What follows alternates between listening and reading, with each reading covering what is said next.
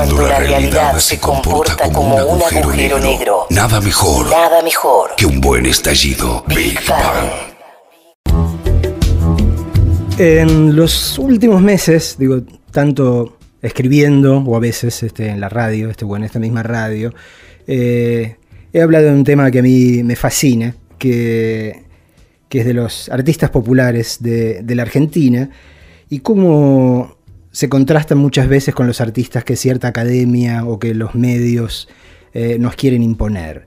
Eh, y cuando uno le presta un poco de atención y empieza a remover, este, a quitar la hojarasca de encima, se da cuenta de que algunos de los nombres más claramente rutilantes este, y algunos incluso legendarios eh, entre los artistas populares argentinos vienen, por un lado, todos del campo popular, y por el otro lado, hacen gala de una excelencia eh, en lo que hacen muy poco común. En general, la academia nos enchufa siempre a Borges, que es una maravilla, este, nadie, nadie lo va a negar, pero desde el lado de lo popular tenemos gente como Discépolo, tenemos gente como Héctor Oestergel, tenemos gente como Leonardo Fabio, tenemos gente como el Indio Solari, eh, que mezclan esta cosa, primero de una enorme empatía eh, con la gente, este, generando siempre un público muy pero muy amplio y al mismo tiempo tienen una excelencia en lo que hacen increíble. Y a la vez suelen ser bestias muy particulares, muy raras y muy difíciles de, clas de clasificar. ¿no? Digo, decir que Discepolo era simplemente un letrista de tangos esto, un autor teatral da la sens sensación de que uno lo está disminuyendo. Decir que Oestergel era simplemente un guionista de historietas ocurre lo mismo. Decir que Fabio era simplemente un cantante o un director de cine, uno le parece que lo está achicando. Y en general, en todas estas veces que yo he escrito sobre estas cuestiones o hablado de estas cuestiones, a través de las redes, eh, siempre hay una cantidad de gente que me dice, ¿y Dolina? Y claro, Dolina forma parte de, de esa lista, siempre incompleta, este que yo a veces trato, trato de insinuar, porque reúne un poco las mismas características, ¿no? Es un creador de una enorme empatía eh, popular, eh, forma parte claramente del campo popular, está claro este, de qué lado duerme, como le he escuchado decir más de una vez, y por otro lado, eh, es una, eh, una, bestia difícil de definir, ¿no? Digo, uno no, no sabe si decir escritor este, o músico o, qué, o, porque lo Dolina es Dolina. Lo que hace Dolina eh, son las cosas de Dolina. Así que con enorme placer, este, en esta tarde de, Big Bang, este, puedo decir que estoy completando esa lista este, que vengo esbozando desde hace meses con uno de estos creadores eh, clarísimos e inclasificables del campo popular, que es el señor Alejandro Dolina. Eh, muchas gracias por venir, Alejandro. Un honor conocerte y charlar con vos por primera vez. Eh, suponemos ambos que nos debemos haber cruzado este, en, en, en la redacción de La Urraca, de ediciones posible, de La Urraca. Sí, es posible en, en los tiempos Este, de humor, pero. pero éramos tan jóvenes y- Comentaba yo que no. Al menos yo no tenía un espíritu de cuerpo que probablemente adquirí después con la memoria, ¿no?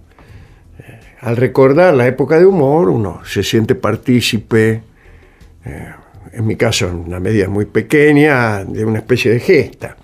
Pero aquellos días para nosotros eran simplemente cruzarnos en pasillos, entregar notas y hacer algún comentario. Siempre escritas a máquina, ¿no? En esas Sí, tecnologías escritas a completamente. máquina, sí, bajo presión. Sí, no, no, no, no, no era muy glamoroso. Eh, Alejandro, par- parte de lo que haces eh, tiene un encanto que deriva de formas que pueden parecer anticuadas este, de la comunicación o, o del arte, incluso lo que tiene que ver con eh, el tango por un lado, lo que tiene que ver con cierta forma de hacer radio, eh, cosas que podrían ser llamadas anacronismos, pero Por ¿vos- ejemplo, ¿vos crees? por ejemplo, este, por ejemplo, ¿por qué podrían ser anticuadas? ¿Qué sería? bueno, a, es- eso lleva? voy, lo, lo quería decir. ¿Vos crees en que algo es un anacronismo? Este, o- Yo creo que sí, que hay cosas que son anacronismos y creo también que hay cosas que son complejas y cosas que son elementales. Eh, y que son están en lista. Yo tampoco creo en la lista de- del campo popular y de la academia. Creo que hay buenos escritores y malos escritores. Creo en el caso de la radio que hay personas que tienen pensamientos complejos e interesantes y personas que miran, eh, todos, cada vez que se levantan, miran a ver cuál es el efeméride y entonces te hacen una entrevista porque es el día de la radio. Eh, eso parece que es lo que se lleva. ¿Y qué, qué sería lo anacrónico? Yo siempre me acuerdo de, de- de un chiste de Mafalda en particular, de una de las tiras de Mafalda, en la que Mafalda le pregunta a su papá, che papá, en tu época se usaba tal cosa y el padre se pone a reflexionar y dice, "Mm, creo, me- creo que sí, en mi época se usaba, ¿qué quieres que te diga? Le dice el padre. Y Mafalda le responde, dice, no, en realidad lo que quería que me dijeras que esta todavía es tu época, Claro, pero ya veo que estás medio ñac y le hacía así con el pulgar para abajo. Por eso te preguntaba por los anacronismos, digo, porque es una convención, ¿no? Digo, eh, si- mientras una forma de comunicación o de expresión siga funcionando y siga llegando al corazón de la gente o ayudando a reflexionar a la gente, sigue siendo de este tiempo, ¿no? ¿Por, más qué que- sigue? Mm, Porque el- el- la opinión parece ser tuya también, ¿no? El sigue parece una pertinacia mía. claro. eh, y no una consecuencia natural de- del intercambio de, de pensamiento, del intercambio de elementos artísticos. Un tipo que toca el piano y otro que escucha es un intercambio no necesariamente eh, que requiera pertinacia, sino simplemente que ocurre. ¿Ocurre o no ocurre? Eh, cualquiera que te haya leído eh, a simple leída, a primera leída, este, se da cuenta de que hay eh, bueno, un, trabajo este, muy exquisito con la lengua. El, el- el- el don de la palabra, este, ¿dónde lo adquiriste? ¿Cómo lo adquiriste? ¿Alguien no te sé, lo transfirió? No, no sé tampoco si lo adquirí. Eh, en cualquier caso, eh, pertenezco a una familia de docentes que estaban todo el tiempo jorobando, eh, como, como se dicen las cosas, y, y tenían sobre los hijos una gran insistencia. En lo que yo creo que debo estar más o menos agradecido es en la presencia de los libros. Mm. En casa había muchos libros, desordenados libros, casi es imposible hablar de una biblioteca, porque eran libros que iban y venían, provenían de préstamos y devoluciones, andaban tirados por ahí, y, y mi madre, mi abuela, mi, mi padre, mis tías, todos leían, y yo jugaba con los libros y supongo que en algún momento se me ocurrido leerlos. Y eso significa que se amplían los horizontes. Eso solo significa. No es que uno por leer libros sea mejor. Todos conocemos la vieja charla eh, que dice, he conocido en mi vida muchos hombres que no habían leído nunca un libro y que sin embargo, etcétera. Eh, Habría que preguntarse si no hubieran sido todavía mejores si hubieran leído un libro. Eh,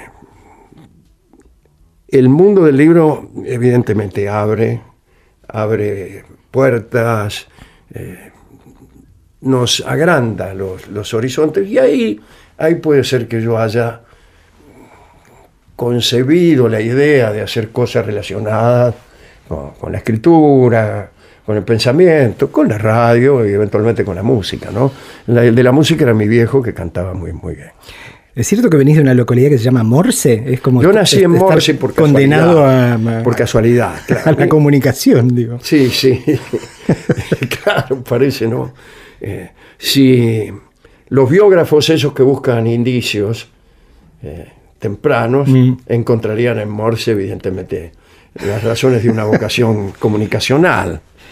Eh, Alguien que tiene, como creo eh, que, que- que tenés usted una relación amorosa este, con las palabras y con el lenguaje, digo, ¿cómo, cómo vivís o cómo malvivís eh, esa sensación eh, de la que, que resulta inescapable, digo, cuando uno se da cuenta de que las palabras parecen haber perdido todo valor o, o- o que son utilizadas aún que son significando un instrumento de engaño, evidentemente. Eh. ¿no? Sí, eso, eso es una gran decepción y produce temor, produce mucho temor. Por ejemplo, el, el siguiente fenómeno. Eh, antes de que ocurra algo, estamos calculando cómo será relatado. El ejemplo que se me ocurre son las elecciones las últimas elecciones paso, ¿no? Entonces calculamos, bueno, no era solo cómo iba a salir la elección, sino cómo la iban a presentar una vez los resultados. Entonces calculábamos, bueno, eh, si, si se produce una diferencia de cuatro puntos, lo van a notar como un triunfo. Entonces no era eh, este, una preocupación por, por los hechos verdaderamente, sino por las palabras que se iban a utilizar para el relato de esos hechos. A veces sucede que los hechos son tan fuertes y tan incontrastables que no hay palabras para disimularlos. Creímos cuando vimos la diferencia del 15%. La respuesta es que no, que aún para, para esa contundencia de los hechos hay también, si uno está suficientemente demente, eh, eh, palabras para referirlo. Pero en, en última instancia lo que sucede es una gran angustia. Cualquier cosa, cualquier cosa puede ser relatada de cualquier manera. Eso produce eh, no solamente la, la angustia de, de no saber en qué mundo vivimos, sino el miedo. El miedo a que aún nuestras más nobles, eh, más no- los más nobles intentos puedan ser relatados si hay la suficiente mala fe y la suficiente destreza, como si fueran canalladas.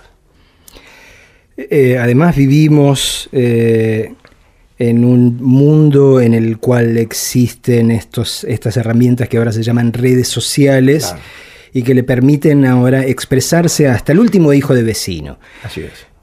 Nosotros venimos de una tradición en, en la cual había que hacer una larga serie de cosas y tener una- un cierto grado de suerte para llegar a publicar algo. ¿no? Es cierto Claro. que el hecho de que lo- Publicar era, era casi un premio que te daba Exacto. anda a saber quién. ¿no? Eh, y ahora este, que, que uno puede ver las opiniones de todo el mundo en tiempo real, digo, a mí a, veces me da la sensación de que nos hemos sobrevalorado a nosotros mismos como especie, ¿no? Digo, porque uno tiene la evidencia de decir, cuánta gente tonta que hay y uno no se da cuenta Ese- ese eso tan es un fácilmente. eh, realmente interesante, porque durante muchos años soñábamos despiertos diciendo, bueno, ya llegará el día en que todas las voces sean oídas, en que todos, hasta los más humildes, puedan acceder al conocimiento general y entonces bla, bla, bla. Y llegó ese momento. Y lo que pasó es que se abrió una caja que estaba como la caja de Pandora llena de calamidades. y además, eh, lo que acabas de decir, nos dimos cuenta de que quizá nos estábamos sobrevaluando, que el porcentaje de, de locos y de canallas y de malvados era mucho más alto de lo que nosotros creíamos. Hasta, eh, hasta el punto de que las personas ecuánimes y bien intencionadas parecían, aparecían como una minoría, ¿no? Y Una minoría muy poco interesante por lo demás.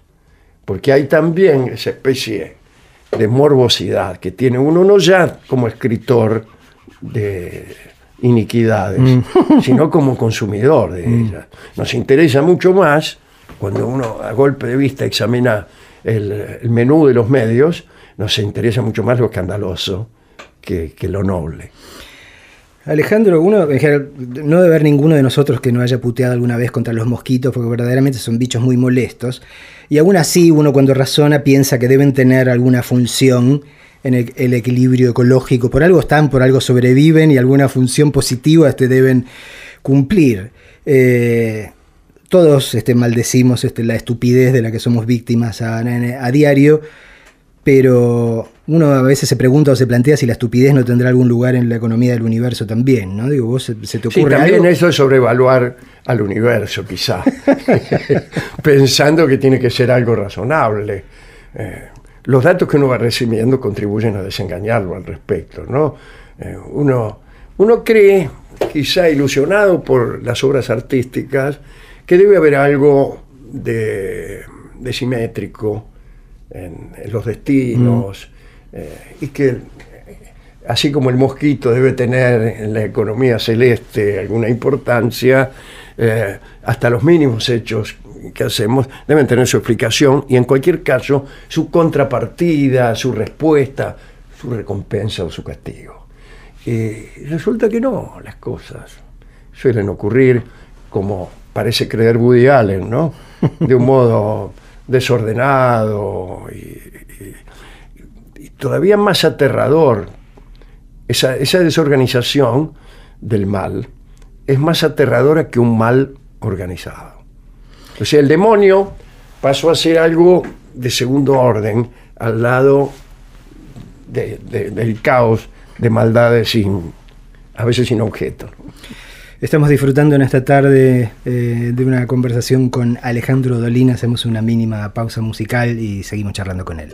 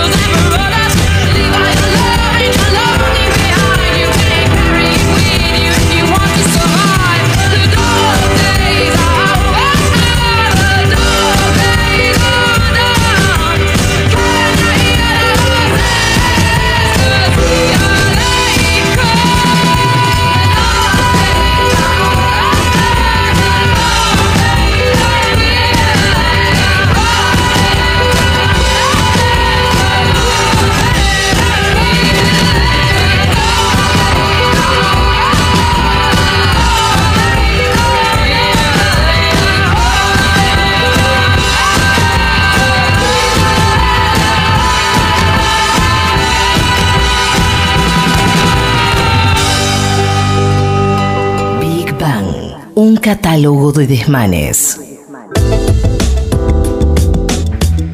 Seguimos charlando con Alejandro Dolina, veníamos eh, tratando de, darle vuelta al fenómeno de la estupidez, ¿no? Y a ver si uno encontraba para consolarse, que más no sea este, una función este, para, para esto en, la economía del universo, más allá de, sufrir y hacer sufrir. Eh, y, y pensaba también, digamos, en lo que puede pare- parecer como la contracara, ¿no? Digo, también manejamos una noción de inteligencia eh, de que es eh, bastante cuestionable, ¿no? Eh, digo, lo que, lo que solemos asociar con inteligencia de muchas Claro. veces Sí, sí, sí. tiene poco que ver con, la la, idea felicidad, que tienen ejemplo, nuestras ¿no? tías de la inteligencia, que es una especie de sometimiento a las reglas, cumplimiento de escolaridades establecidas y muy poco más.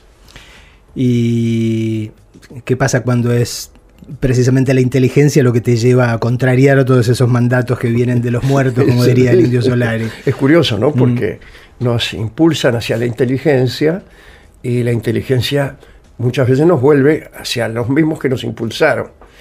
Eh, debe ser así, debe ser así. La inteligencia tiene algo que le es inherente y que es el poner en entredicho las, las categorías, los pensamientos, las racionalidades. Y justamente eh, este, esa especie de rebeldía que, eh, que es eh, natural en la inteligencia es lo que le hace deseable. Eh, si no, todos seríamos, eh, no, soy nadie, quiero decir, todos serían, los grandes sabios no serían otra cosa que funcionarios de, de una ortodoxia establecida. Y no son así. La, la ciencia misma es un continuo poner en entredicho y un continuo salir de unas convicciones para entrar en otras, aunque desde luego hay lo que, lo que Asimov de- llamaba la relatividad del error. Es decir, cada vez el, el error es menos grosero. Algunos piensan, una vez oído esto que acabo de decir, bueno, si, uh, si hoy sabemos que eh, ser geocéntrico era un error, quizá esta idea que tenemos de- del universo también sea errónea. Y es verdad, pero lo que pasa es que el grado de error va disminuyendo.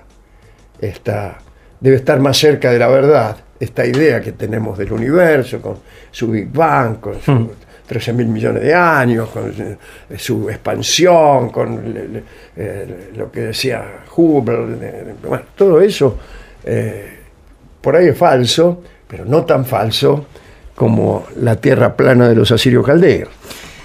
Eh, siguiendo con lo, lo de la Quiere decir que hay un camino. En medio de toda esta, eh, este- esta especie de eh, apología de la sin razón o de temor a la sin razón que hemos exhibido en los últimos minutos, eh, hay, hay un camino que se va recorriendo. en, algún, en algún lugar hay, hay alguien que, que está pensando bien. Sin embargo, y con los tiempos que estamos viviendo, digo, si bien está claro este, que, que en todo caso, si eh, el desarrollo histórico este de, nuestra especie obviamente tiene la- más bien la forma de- del filo de un serrucho, eh, lo que estamos viviendo en los últimos años es una suerte de... eh, retroceso como yo no recuerdo, Sí, por lo menos desde, desde que tengo uso de razón, una glorificación de la ignorancia, este, la ignorancia este, y la brutalidad se ha convertido en un derecho humano, este, eh, y digamos que normalmente uno sabe que siempre damos dos pasos para adelante, uno y medio para atrás o uno para atrás, qué sé yo, pero Sí, ahora pero en este como caso creo que cinco. nos tocó Eh. un retroceso notable, de esos que se ven desde lejos. ¿Qué, ¿Te das alguna explicación cuando, cuando te enfrentas no, con estas explicación cosas? no. eh, solamente puedo tener las mismas, la misma sensación que vos, que eh, amén de los progresos de la ciencia, incluso de la tecnología, nuestra, nuestra vida de todos los días, nuestra forma de organizarnos, incluso nuestras, eh, nuestra forma de relacionarnos políticamente Mm. ha retrocedido y está retrocediendo. Y, y- y recordemos nosotros esto, pensemos esto.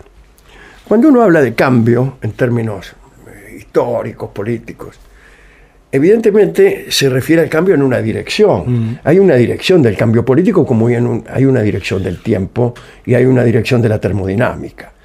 De manera entonces que cuando uno habla de cambio se supone que pasa desde eh, eh, menos derechos a más derechos, desde una ciudadanía defectuosa a una ciudadanía más perfecta, desde eh, la monarquía absoluta hasta especies de democracia cada vez más eh, participativas o justas, O con, con menos márgenes de error, como Ahora, decías. cuando eh, vos ves que la palabra cambio es utilizada para este, retroceder a situaciones que ya ocurrieron 25 años atrás y que fueron tremendas, uno dice algo malo está sucediendo.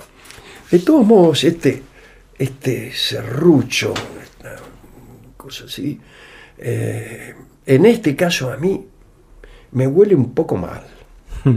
Me parece que eh, no es tanto esa, esa fractalidad casi casual de, de las costas noruegas, Exacto. de esa costa noruega que es la historia, sino que acá se ve como que algo ha sucedido, que algo más fuerte que un simple serrucho ha sucedido en la historia y que quizá no lo estamos viendo con suficiente lucidez.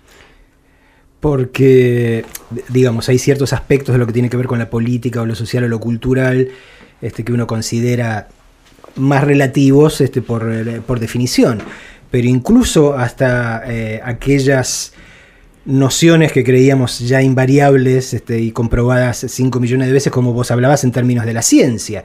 Y ahora estamos viviendo de vuelta en tiempos donde hay gente que te mira a la, la cara y te dice, no, la Tierra es plana. Claro. ¿Y qué? Sí, Este, sí, o, sí. o el calentamiento global no existe. No existe. Eh, con lo cual te deja así medio mormoso porque decís, ¿cómo, cómo te ejemplo- enfrentas? Un nuevo ejemplo que lo, lo que decíamos hace un rato, Eh. a saber, eh, relatos de las cosas que nada tienen que ver con la realidad y ah, porfiados profesionales. Usted no me, ven- no me venga usted con razones. Eh, para mí la Tierra es plana y ya está. Por eso, ¿no? De una, Eso- una- eso una también- suerte de revalorización eso de la también opinión. asusta, para- eso también asusta. Alguien me decía una vez, no sin cierta gracia, que eh, él concebía el infierno eh, principalmente como un lugar donde uno estaba sin razón alguna. Porque cuando uno está en el infierno por una razón, es decir, por, por- por haber incumplido, anda a saber qué cosa, por lo menos allá, mientras se asa entre las llamas, tiene la idea de que el universo es razonable, que a él le ha tocado eh, algo pésimo, pero el universo tiene una idea, no importa cuál, pero la tiene. En cambio, el que está en el infierno y no sabe por qué, ah, ese es el Es- verdadero esa es una infierno. tortura verdadera, Ese, ¿no? el verdadero infierno es no saber por qué demonios está uno en el infierno. Vos eh, decías recién que, que digamos, estos, eh, estos tiempos de retrocesos en todas las áreas que parecemos estar viviendo te llamaban particularmente la, la atención con respecto a otros, digo, porque son este, muy, muy rotundos y que te daba este, a preguntarte si no, si no habrá otro tipo de, de, de signo que uno no está terminando de ver del todo claro. ¿no? Una, una palabra que, que te gusta mucho a vos usar, que te he escuchado este, varias veces, es la palabra fatalidad. Eh, cuando decís esto, ¿estás eh, pensando en, en- en algo así, digamos, en una fatalidad, en algo que tiene que ver con cómo está construido en el universo? ¿O estás pensando en un designio más bien económico-político? ¿O las Estoy pensando en una mezcla de ambas cosas. Quizá los, los, los ir- ires y venires económicos políticos ti- eh, conllevan una fatalidad que desconocemos como tal. Nos creemos que todo es casual, pero por ahí es fatal. Pero eso no lo sé. Pero se me estaba ocurriendo algo que es lo siguiente. Fíjate, entre tanto retroceso, retrocesos eh, de filofascistas en el poder, de cada vez menos derechos, inmigrantes que son, eh, eh, son este, rechazados con un muro. Dejados mo- morir en el mar, ¿eh? Entre toda esa porquería que va para atrás, hay algo que me parece que es lo único revolucionario de esta época, y que es eh, el, digamos, la gesta de las mujeres. Eso me parece que sí va hacia adelante con todos, con todas las desprolijidades de las cosas que van hacia adelante. Que- y que están Sí, con todos los Robespierre, con todos los, este, los terrores que, que eso conlleva, Eh. pero va hacia adelante. Estamos charlando con Alejandro Dolina. eh, escuchemos un poco más de música, tomamos un poco de agua y seguimos.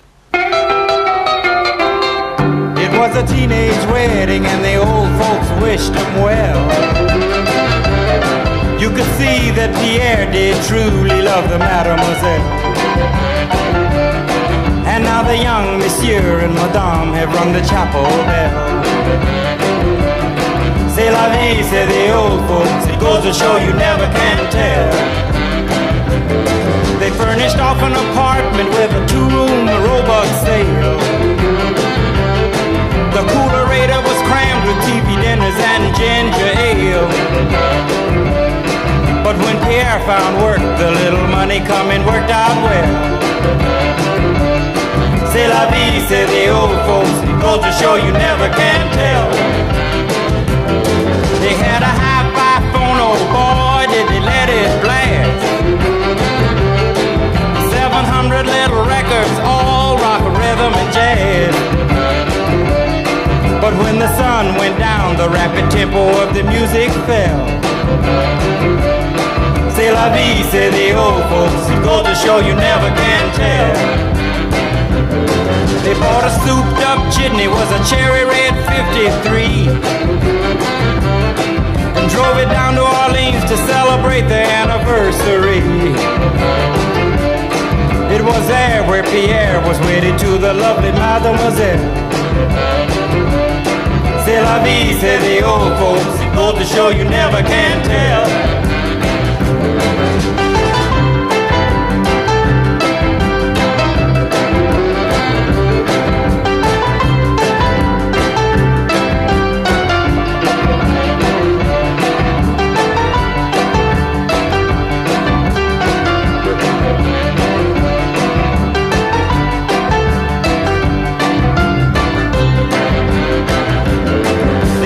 Teenage wedding and the old folks wished them well. You could see that Pierre did truly love the mademoiselle. And now the young monsieur and madame have rung the chapel bell. C'est la vie, say the old folks. It goes to show you never can tell.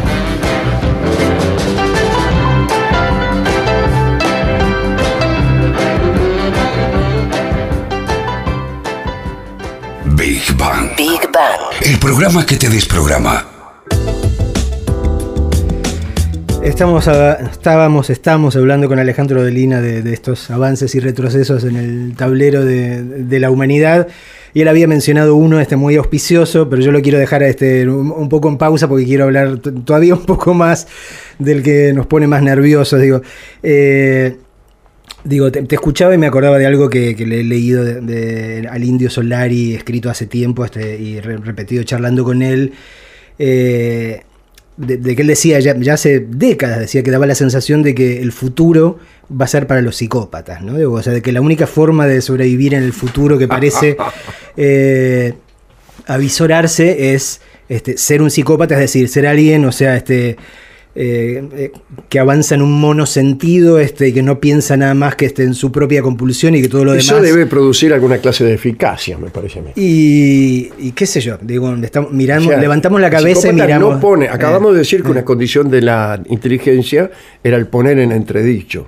El psicópata no tiene ese registro. no, no tiene ese registro y carece de, de empatía con ninguna otra cosa que no sea su propio deseo. Así que ¿no? parece estar garantizado el éxito de la carrera de, de psicópata. Digo, por eso, porque estamos viendo, digo, uno, uno levanta la cabeza y sí. mira alrededor y está viendo mucho psicópata sí, sí. momentáneamente exitoso, ¿no?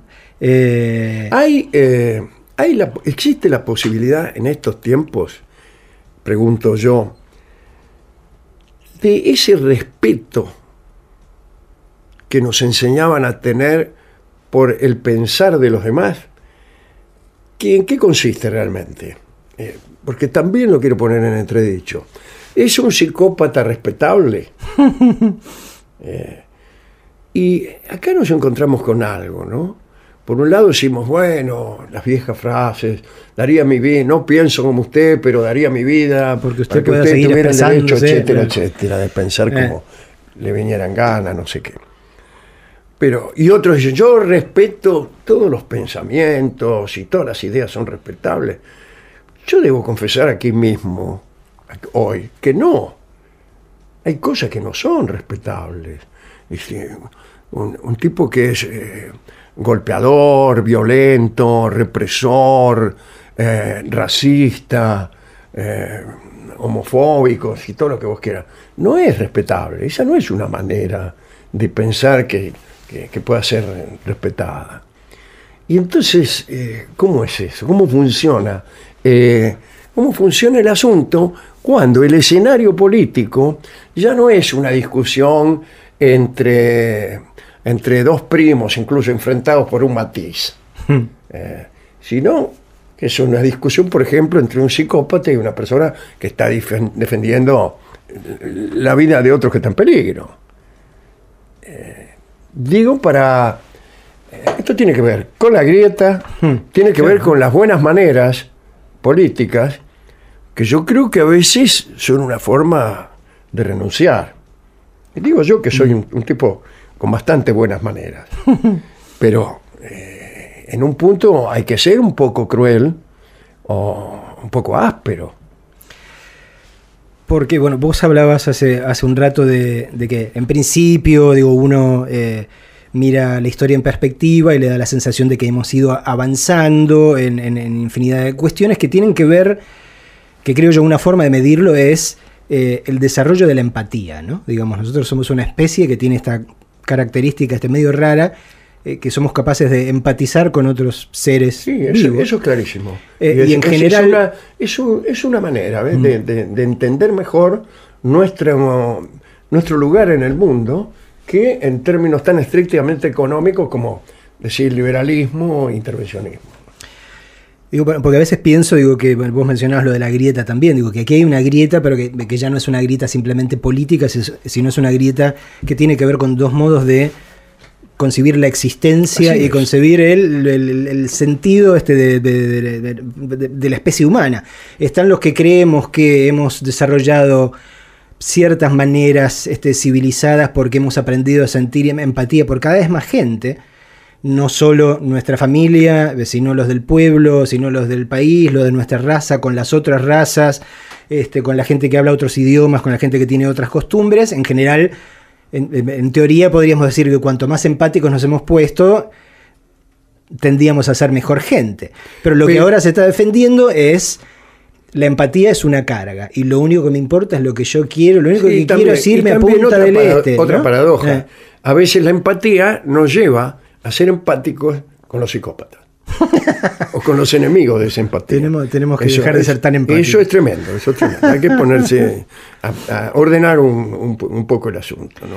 Eh, bueno, y, y digamos aquí en, en este sentido, la- la- lo que vos mencionabas de, de este elemento este verdaderamente revulsivo y propulsor de la historia, que es la, la- la causa de las mujeres, digo, creo que también encaja ahí perfectamente. ¿no? Claro. Digo, lo que las mujeres están este, reclamando son derechos elementales que tienen que ver con que nos aprendamos a ponernos en su lugar este, y a entender las cosas este, que les hacemos padecer a veces este, con mayor o menor grado de conciencia. ¿no? Así es, así es.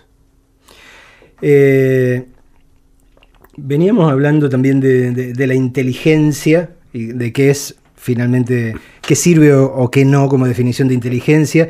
Y alguna vez ta- también te oí... eh, con, con cierta soberbia, ¿no? Porque estamos Sí, eh, bueno, como dando uno- por uno- sentado que- que, nosotros pertenecemos al partido de la inteligencia. El partido de la inteligencia consiste en estar a favor de la inteligencia, aún siendo un nabo de, de primer orden. ¿no? Bueno, pero por eso es como, Como podría ser mi caso, no el tuyo.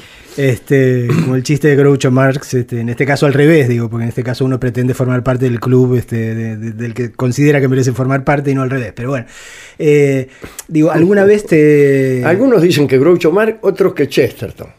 De todos modos es un buen chiste. ¿no? Sí, sí. Nunca me haría socio de un club donde admitieran un tipo como yo.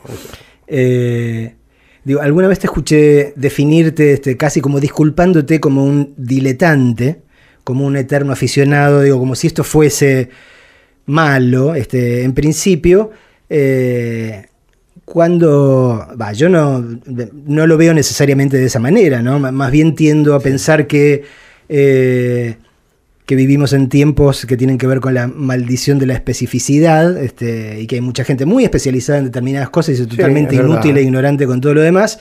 eh, y que ser diletante o ser amateur en el sentido este, más, más literal tiene que ver con, con el hecho de que la necesidad de expresar algo es eh, más importante en todo caso que el deseo de convertirse en un maestro con M mayúscula. Sí, pero ¿no? sucede que venimos todos muy condicionados por las ideas de nuestra abuela y de nuestras tías, que sostenían que quien mucho abarca, etcétera.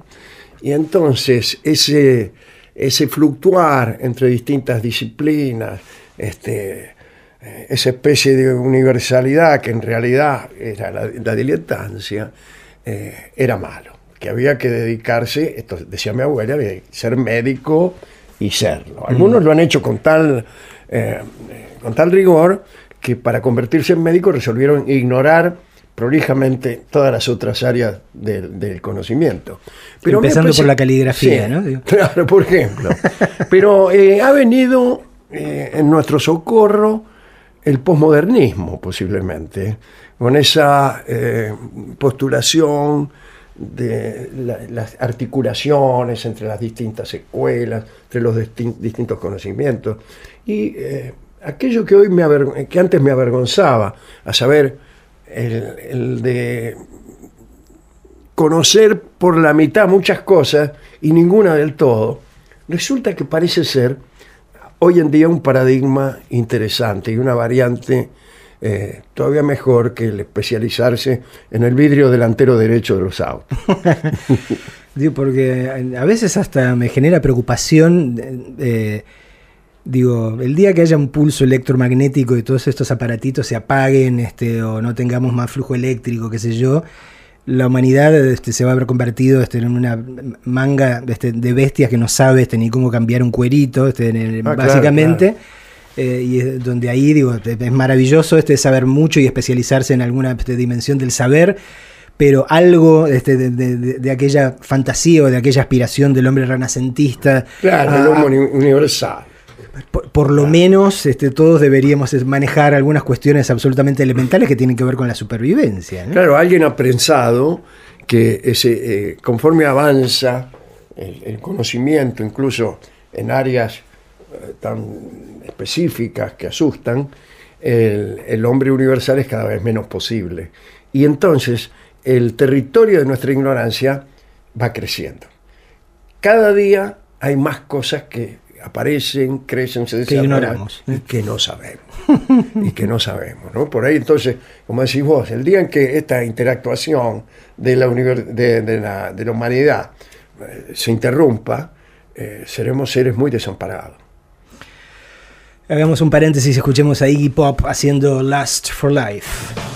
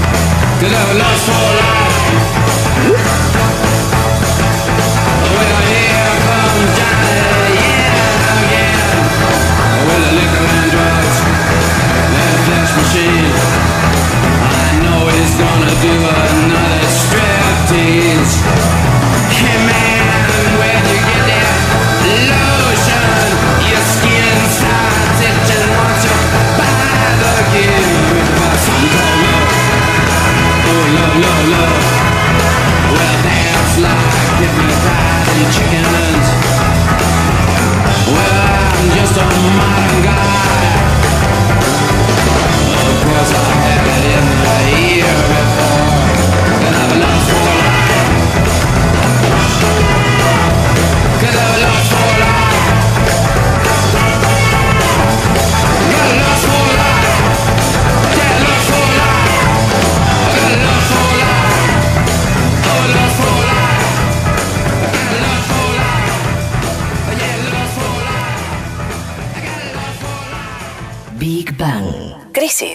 Crisis. Seguimos charlando con Alejandro Dolina y. no, ahora, ahora me he acordado que me arrancamos hablando de anacronismos o cosas que pueden o no parecer anacrónicas y si es que existe algo este que pueda ser llamado anacronismo.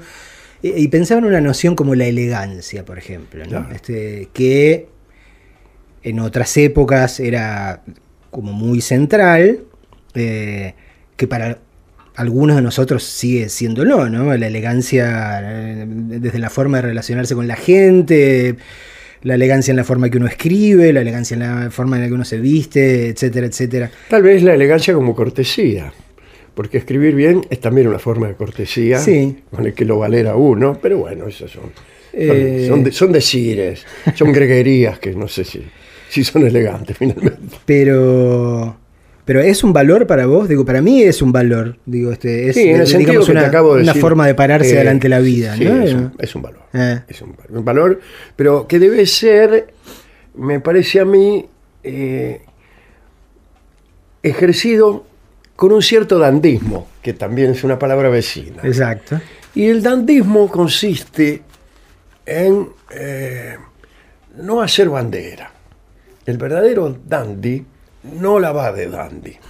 El verdadero elegante no la va de elegante. Eh, no, es, no es riguroso.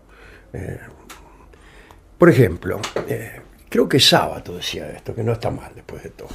Decía, un gesto de dandismo es el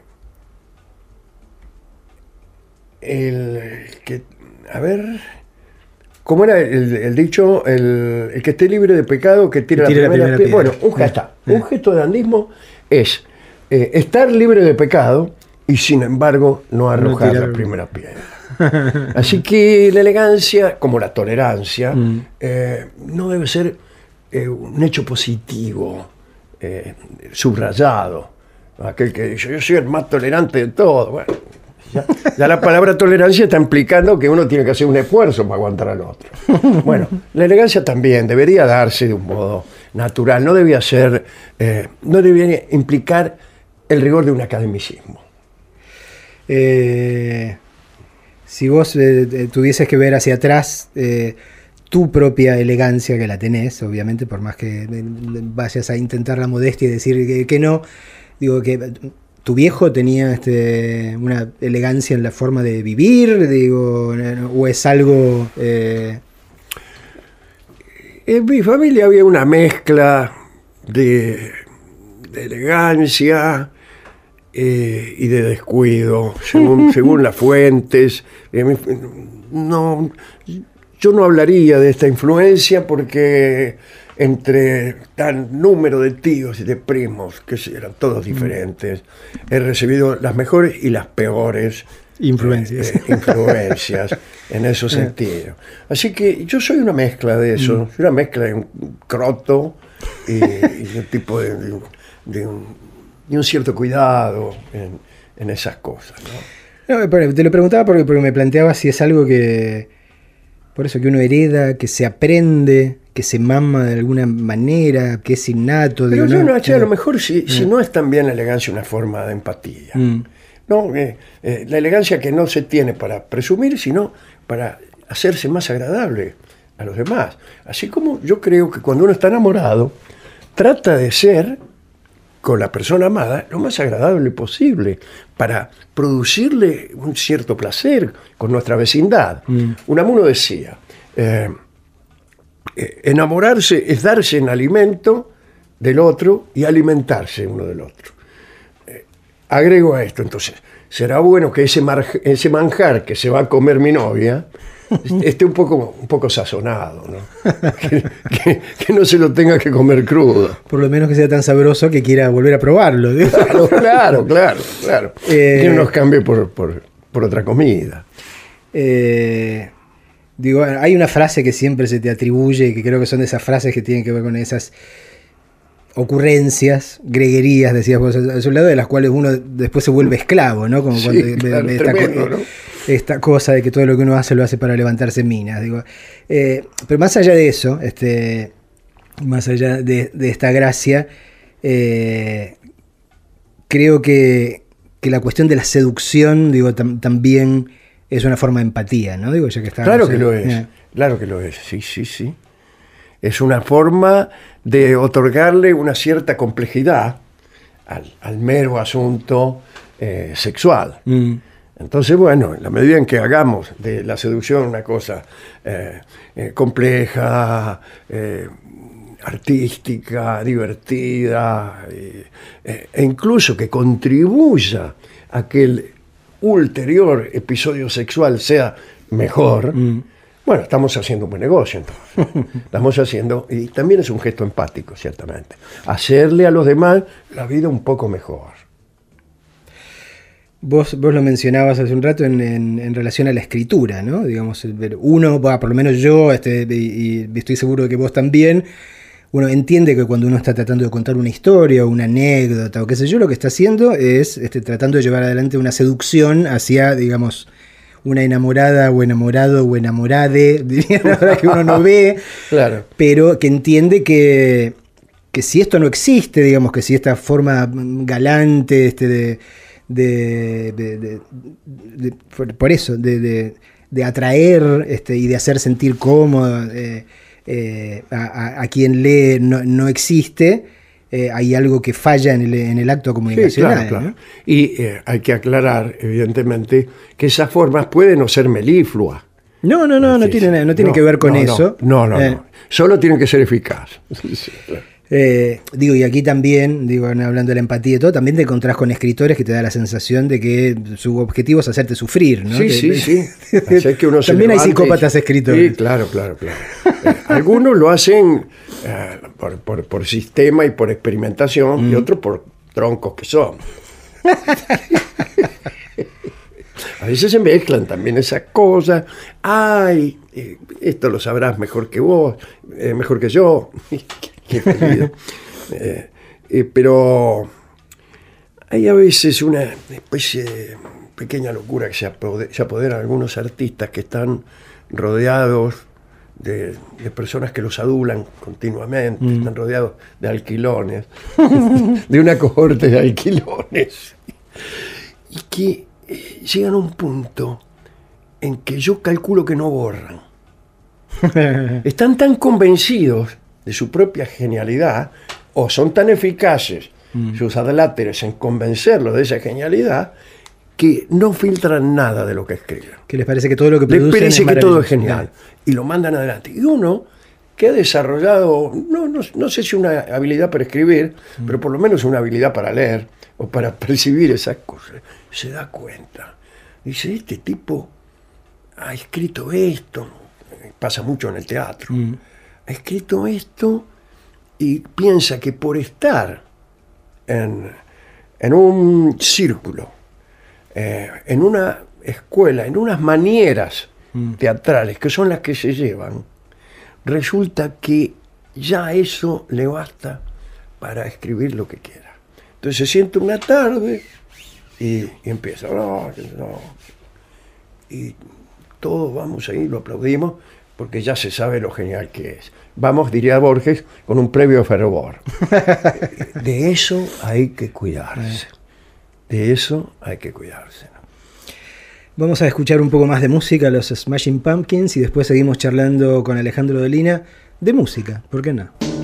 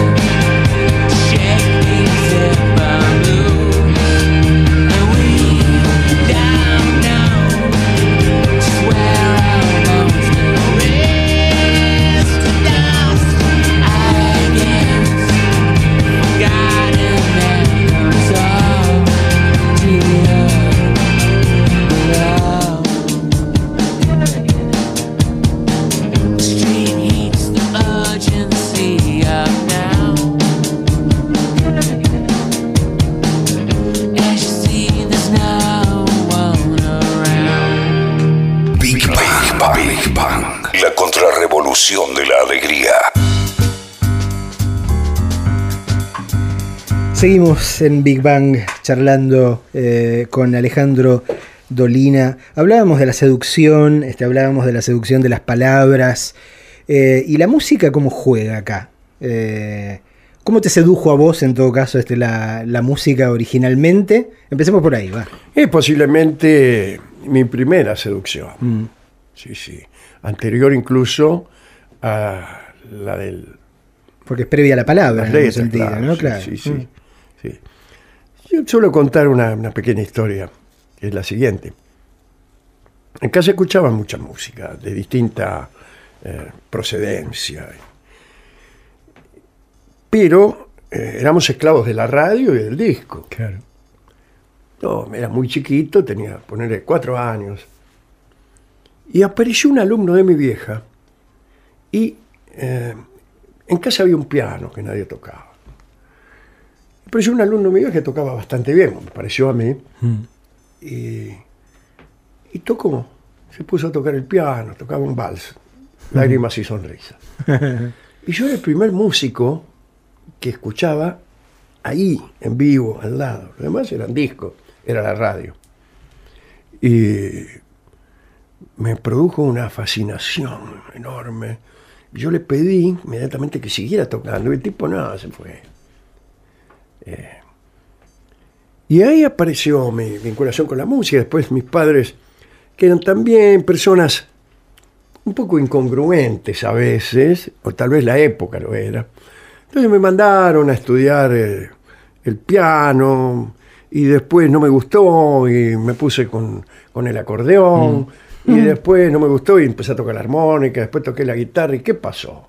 Y al final resulta que conocía un poquito de todos los instrumentos y pasó el tiempo, otros tipos me enseñaron armonía, otros tipos me enseñaron algunas cosas de la composición y resulta que yo estaba anotado en todas y me quedé sin instrumento. No puedo tocar bien ningún instrumento, puedo a veces escribir eh, alguna cosa que yo mismo no puedo tocar.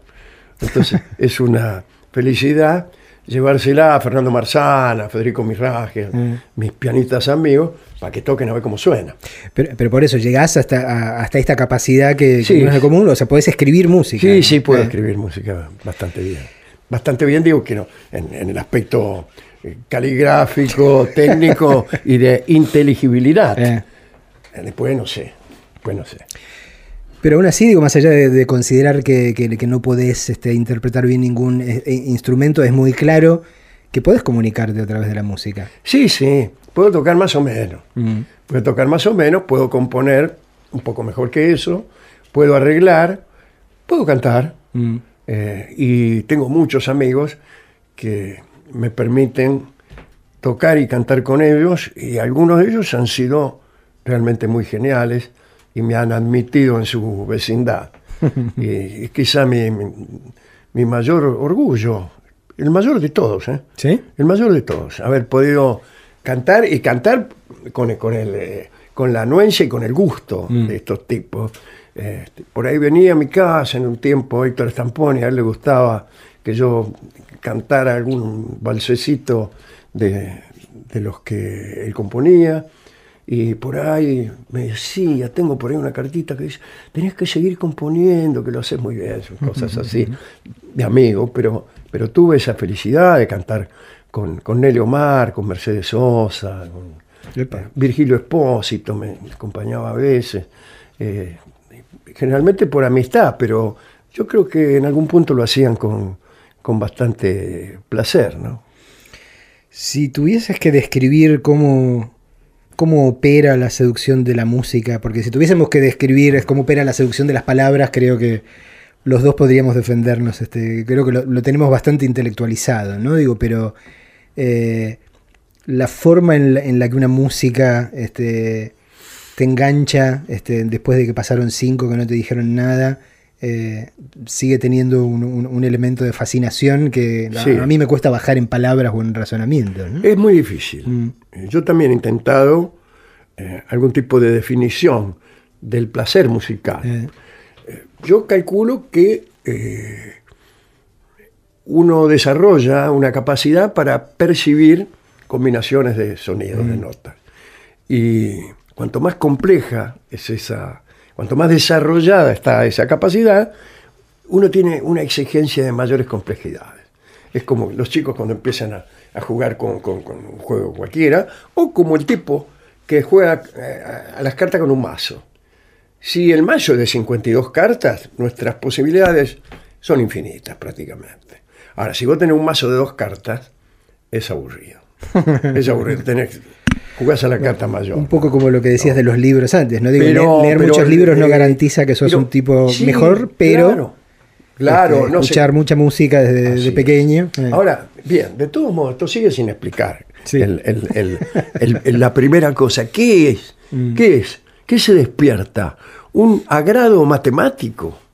Un, eh, Jardiel Poncela tiene eh, un- una ocurrencia acerca de eh, cuál es el placer de Dios, dice él, o cuál sería el placer de Dios al ver cómo funciona el universo. Y se es parecido al de los villaristas. Es como una, eh, un agrado ante los movimientos precisos. En la música hay algo de eso. Es un agrado ante los, los sonidos, su combinación, su precisión, su belleza eh, intrínseca. No belleza intrínseca, quiero decir, belleza es una palabra mal elegida. Eh, la calidad de su sonido. Eh, todo eso mezclado produce eh, unas sensaciones misteriosas que son las llamadas musicales. Pero es muy difícil, ¿eh? Es muy difícil. Nosotros podríamos hablar un rato largo acerca de formas de escritura, estilos, cómo, pero ¿por qué? Porque la escritura se refiere al mundo. Alude al mundo y la música no alude a nada. Según Schopenhauer, podría existir la música aún sin, asisti- sin sin- si no existiera el universo.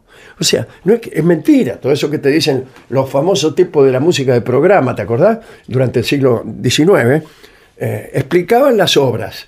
Entonces decía, esta obra de Chopin, es, este, eso que se oye ahí es George Sand subiendo la escalera. Ahí este, se encuentra, es un abrazo con Chopin, ahí empiezan a discutir y ahora se amigan.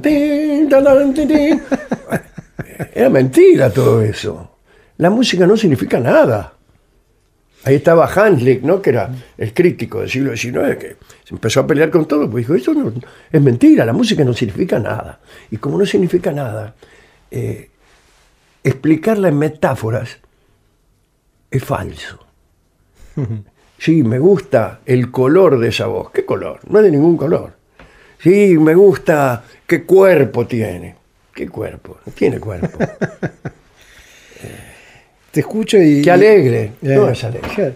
Y me, me acordaba digo, de explicaciones que, que- que he escuchado dar a, eh, por eso en las últimas décadas, básicamente a matemáticos y matemáticas. Eso se está más cerca posiblemente, ¿no? Claro, por- porque hablando de las matemáticas, no de la música, ¿no? En el sentido de, de que de, de lo que dicen que finalmente les fascina, no es simplemente el hecho de que todo cierre, sino cómo cierra. ¿no? Claro. De que hay a veces con belleza, eso Claro, habla mucho de belleza. eh, exacto. Sí, eso eh, eh, utiliza mucho el adjetivo bello. Mm. Encontré una hermosa demostración, dicen.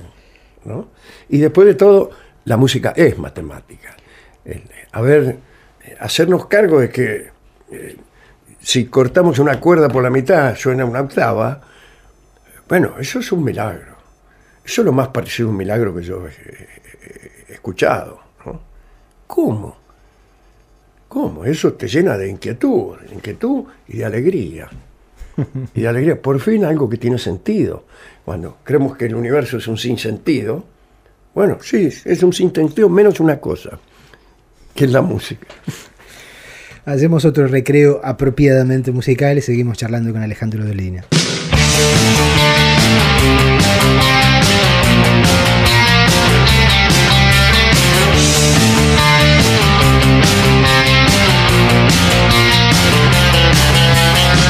Y ahora tiro yo, porque me este tiempo de plumaje blanco. Un mudo con tu voz y un ciego como yo, vencedores vencidos. Te has fugado, mi humo de la alarma. Ensayo general para la farsa actual, teatro antidisturbio. Se rompe loca mi anatomía de los sobrevivientes. De un mudo con tu voz, de un ciego como yo, vencedores vencidos.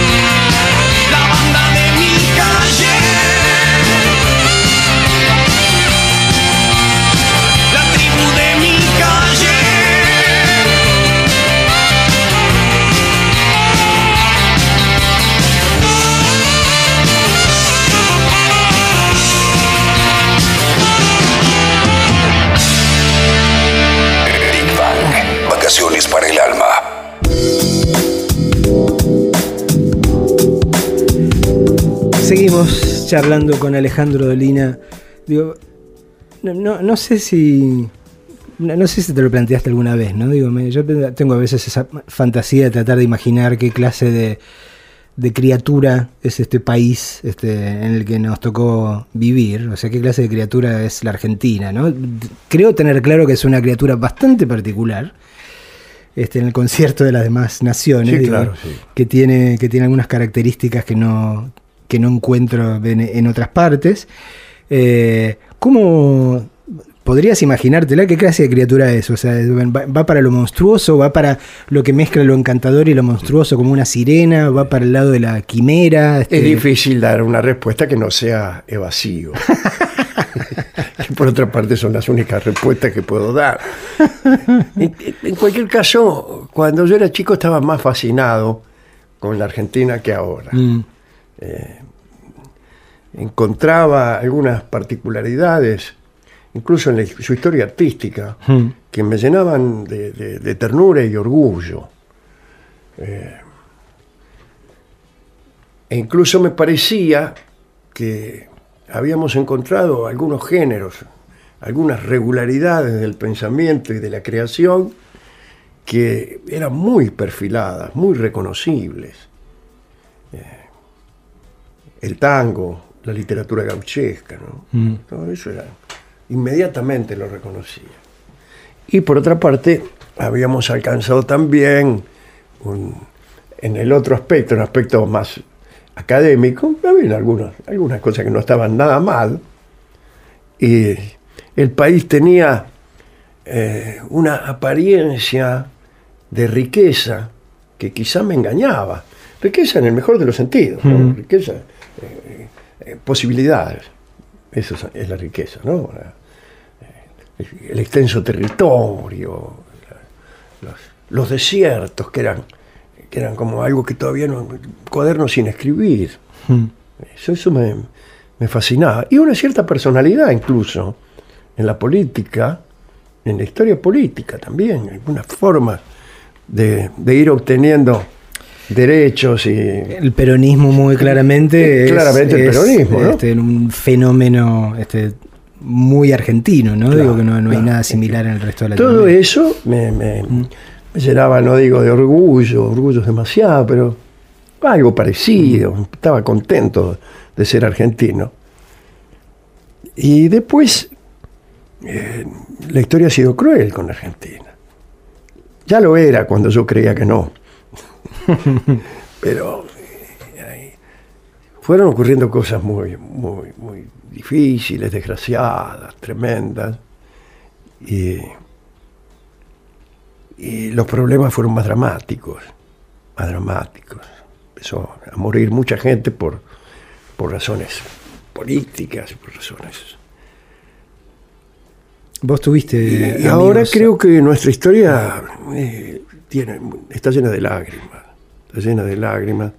Y el, el amor que antes yo tenía por la patria eh, es quizá ahora más intenso, porque es, es una patria herida, es una patria cuyo futuro es dudoso, es una patria donde se ha muerto mucha gente a veces sin motivo, siempre sin motivo.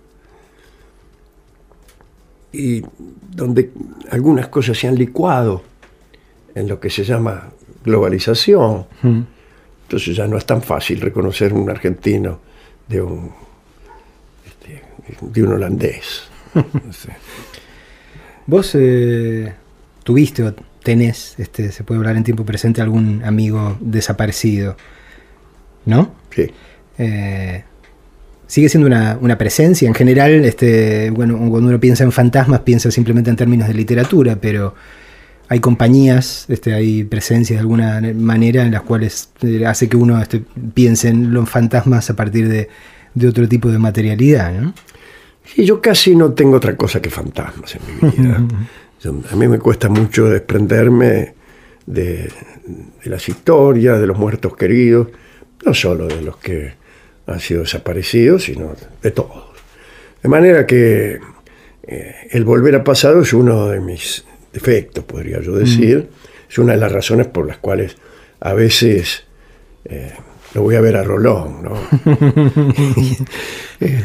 En- Así que en- es, es más bien una característica propia, el, de- el- el ser visitado por fantasmas todas las noches. Yo duermo con fantasmas todas las noches.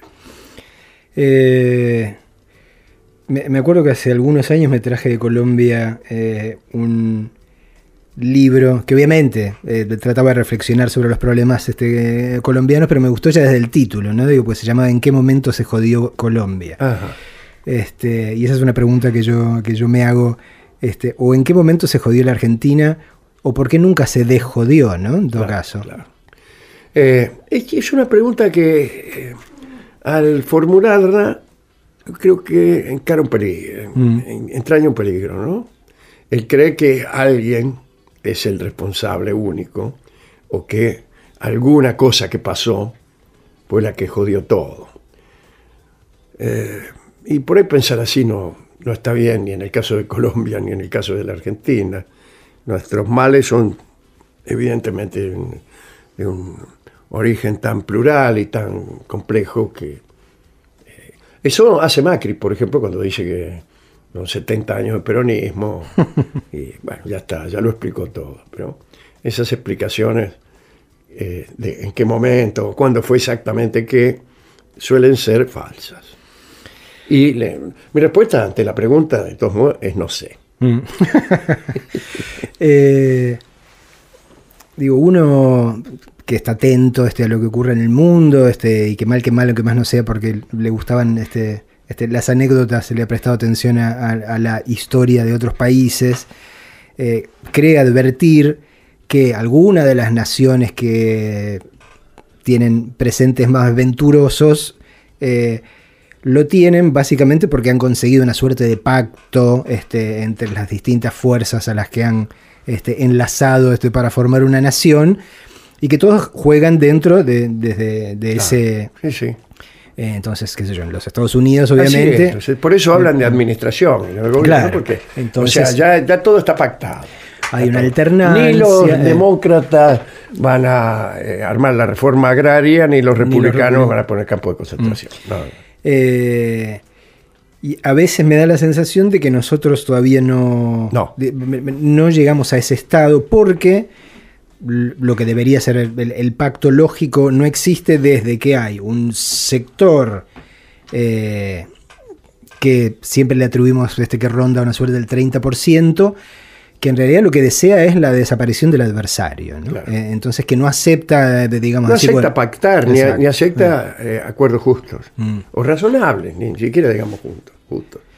Eh, yo sé que vos decís que sos un pesimista profesional, pero ¿crees que en algún momento llegaremos como, como nación a que este grupo de gente eh, eh, admita este, que existe gente que piensa distinto y que tiene tanto derecho a este, llegar al poder? Este? San Martín tenía esa idea. Sí, clarísimamente. eh. Y decía, y lo que peor es tenía un pronóstico pesimista. Decía, esto no, eh, no se resolverá hasta que uno de los dos grupos desaparezca, sea aniquilado de alguna manera. Yo no, no creo eso, no quiero eso. Eh, espero que, eh, eh, aunque más no sea, nuestras desdichas sirvan para disponer nuestros ánimos más favorablemente a los pactos. A veces son necesarias grandes desdichas, grandes dificultades para que pactos que antes eran imposibles puedan llevarse a cabo. Pero bueno, espero que no sean tantas, ¿no? Porque hasta ahora son demasiadas. Escuchemos una canción más y nos despedimos de Alejandro Dolina.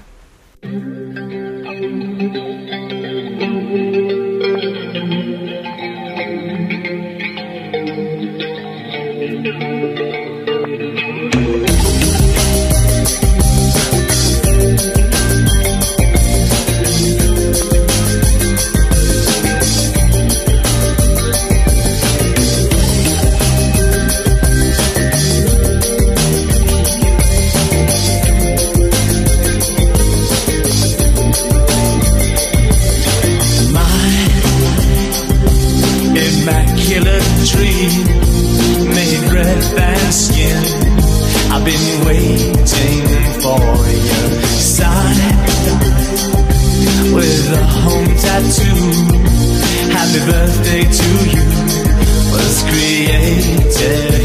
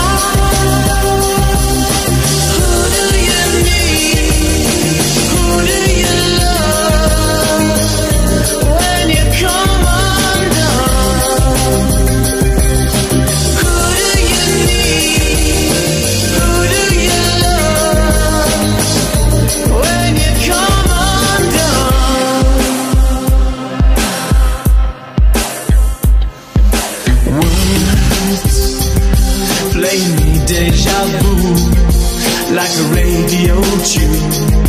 I swear I've heard before. Chill. Is it something real?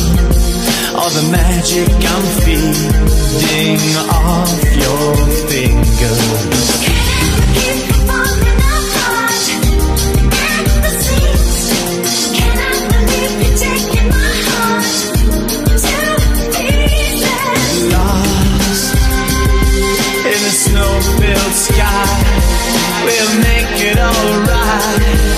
come on.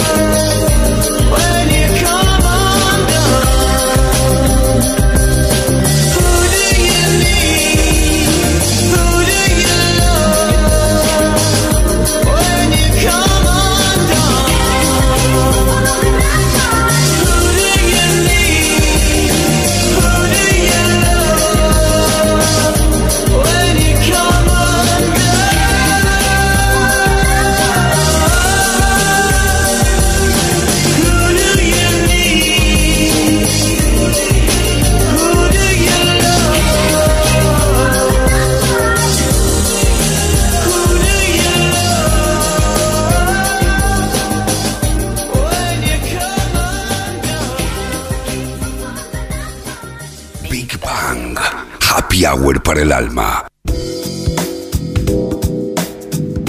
Estuvimos charlando largo rato con Alejandro Dolina, dejándonos llevar por la conversación. En el medio de eso hablamos en algún momento de los peligros de la especialización que tiene que ver con, con la forma en la que aprendemos las cosas en el mundo contemporáneo. Y ahora pensaba en este aparatito que es el GPS, ¿no? Este aparatito tan útil, pero del que nos volvemos tan dependientes que ahora nadie sabe cómo llegar a ningún lado este, si no, No, si sí, no sí. tiene eso, ¿no? Entonces pensaba, digo, ¿qué, qué, qué bicho raro que somos, que de repente somos capaces de inventar estos este, aparatitos para llegar a lugares con absoluta precisión y al mismo tiempo formamos parte de una especie este, cuyo destino este, está más nublado que nunca, ¿no? Sí, sí. El mismo aparatito además contribuye, según dicen algunos, a despojarnos de nuestra capacidad de orientación, Mm. una vez que nos volvemos dependientes de ese aparato. Pero lo que vos señalabas es otra paradoja, ¿no?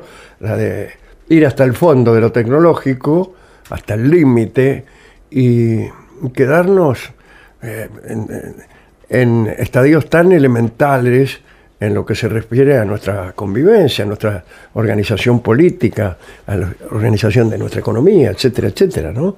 Eh, eh, al mismo tiempo que ahondamos nuestros pensamientos en, en muchos aspectos, pasa lo, lo- lo de la, lo del Amazonas eh, y otras cosas que únicamente se explican por estupidez. Así que nuestra genialidad y nuestra estupidez van compitiendo y yo sé quién gana. ¿no? Bueno, arrancamos hablando de la estupidez y terminamos hablando de la estupidez. Digo, debemos Sí, tener siempre con esa soberbia de tendencia. creer que uno no pertenece a Eh, ese bando. No, no, no, creo que, creo que si nos preocupa es precisamente porque uno sabe que. Es, es como el viejo chiste de los relojes, ¿no? Digo, sabes que al menos este, dos veces al día te vas a dar la hora correcta y no hay nadie, este, ni, ni el, ni el que en el que sea tratado de genio este, o se crea un genio este, que esté exento de incurrir en estupidez este, más de una vez al día, ¿no? Eh, Alejandro, nada, este, agradecerte muchísimo este, que te hayas pasado este rato aquí en, en- en- Big Bang. Este, un honor para mí, después de tantos años, poder haberme sentado a charlar con vos. Este, después de simplemente verte este, o, o oírte este, charlar con otros. eh, así que, nada, muchísimas gracias. Yo le he pasado muy bien y te he escuchado con mucha atención, no, no tanto con la atención del que está siendo interrogado, sino con la atención del que está discurriendo con otra persona y está eh, caminando entre ideas, por lo general ajenas, eh, lo cual está bien, ¿no? Sí, obvio. Y, disfrutando con ese, con ese paseo. Mirá, mirá, mirá esto. Eh, a mí me gusta esa forma de, de relacionarme, más en discurrir que en discutir, contestar con, con preguntas que uno ya se las sabía de antes. Bueno, me alegra entonces que hayas disfrutado de este paseo este, que Bueno, hicimos bueno, juntos. muchas gracias. Un abrazo enorme. Espero que nos veamos un poco más seguido. Ojalá. Una vez por vida es poco. Big